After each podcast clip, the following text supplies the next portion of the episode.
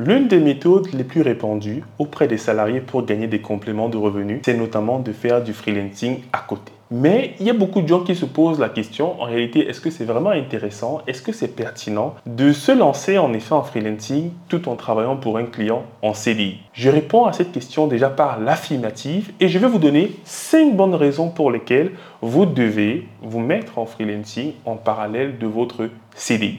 Mais avant, si c'est la première fois que vous écoutez l'une de nos vidéos, je suis Diran Tafel, formateur et consultant dans le domaine du cloud et du DevOps. Et au quotidien, je fais des vidéos comme celle-ci pour vous partager ma connaissance, mon savoir, ma passion, ma bonne humeur. Donc si c'est des éléments qui vous semblent pertinents, n'hésitez pas à vous abonner sur la plateforme sur laquelle vous nous écoutez. On est sur YouTube, on est sur Spotify, on est sur Apple Podcast et sur d'autres plateformes de podcast encore. Donc, abonnez-vous et laissez-nous bien sûr la meilleure notation pour permettre à l'initiative de grandir parce que c'est comme ça que vous nous montrez que nous faisons du bon travail.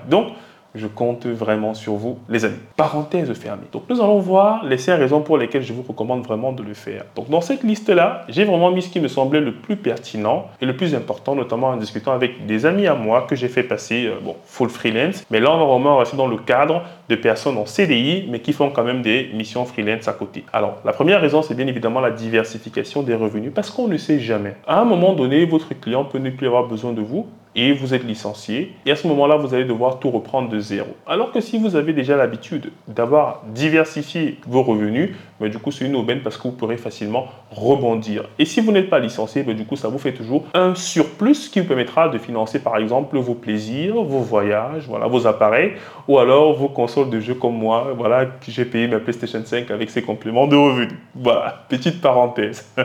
Ensuite, deuxième élément, c'est notamment le développement de compétences complémentaires. Oui, souvent en entreprise, en fait, les clients vous cantonnent euh, sur certaines technologies en fonction du département dans lequel vous travaillez, et souvent, ils ne vous permet pas vraiment de vous épanouir à fond. Ce qui est compréhensible parce que le client est là pour répondre à un besoin client. Et si ce besoin client final, c'est de travailler sur Java, ben, du coup, vous allez travailler sur Java. Alors que vous pourrez découvrir également Python. Donc, l'intérêt du freelancing, c'est que vous pouvez avoir des missions en parallèle où vous travaillez le soir ou le week-end, ou vous bossez sur d'autres technologies. Et comme je l'ai dit, qui pourront vous aider même par la suite. Donc, c'est vraiment cette diversification de compétences là qui pourront en effet même vous aider par la suite ou même vous donner des promotions dans l'entreprise où vous êtes. Parce que moi, il m'est arrivé de déployer, de, de, de, développer pardon, de nouvelles compétences qui m'ont ensuite permis d'avoir des promotions. Le deuxième élément, c'est développement de nouvelles compétences. Troisième élément, c'est la flexibilité et l'autonomie. Comme je l'ai dit pour les étudiants qui se lancent dans le freelancing, ce qui est bien effectivement quand vous êtes salarié et freelance, c'est que dans votre activité freelance, vous avez beaucoup plus d'autonomie. Donc souvent même, vous vous épanouissez beaucoup plus et c'est flexible. Le client va vous dire, je veux que vous me livriez peut-être à telle date, etc.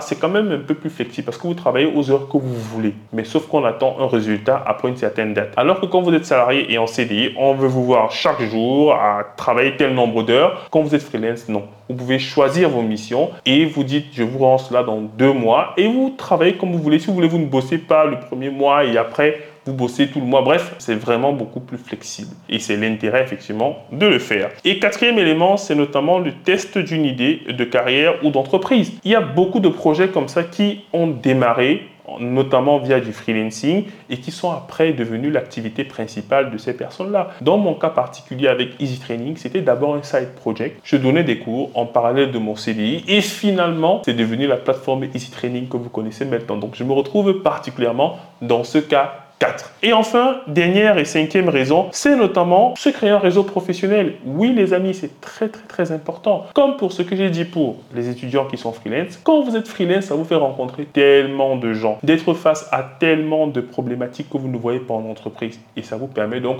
de pouvoir rencontrer des personnes formidables tout au long de mes aventures de freelance, parce que ce sont des missions souvent de courte durée. Donc en un an, vous pouvez rencontrer 10 DSI et, vous familiariser avec eux. Ils vont vous ouvrir des opportunités par la suite. Donc vraiment, ça permet d'avoir un réseau très très très important. Donc les amis, voilà 5 raisons pour lesquelles vous devez, en parallèle de votre CDI, chercher des missions freelance. Il y a plein de plateformes qui existent. Ici, je ne fais pas de promotion de plateforme, mais je pense que vous trouverez facilement. Si vous êtes dans le domaine de l'IT, vous allez en trouver. Donc n'hésitez pas à les faire.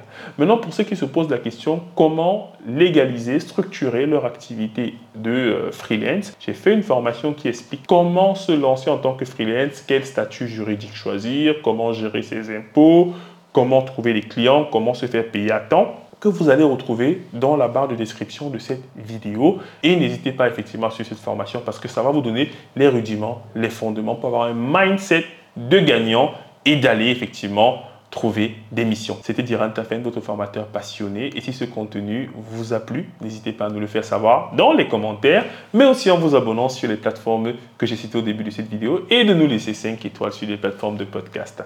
À très bientôt.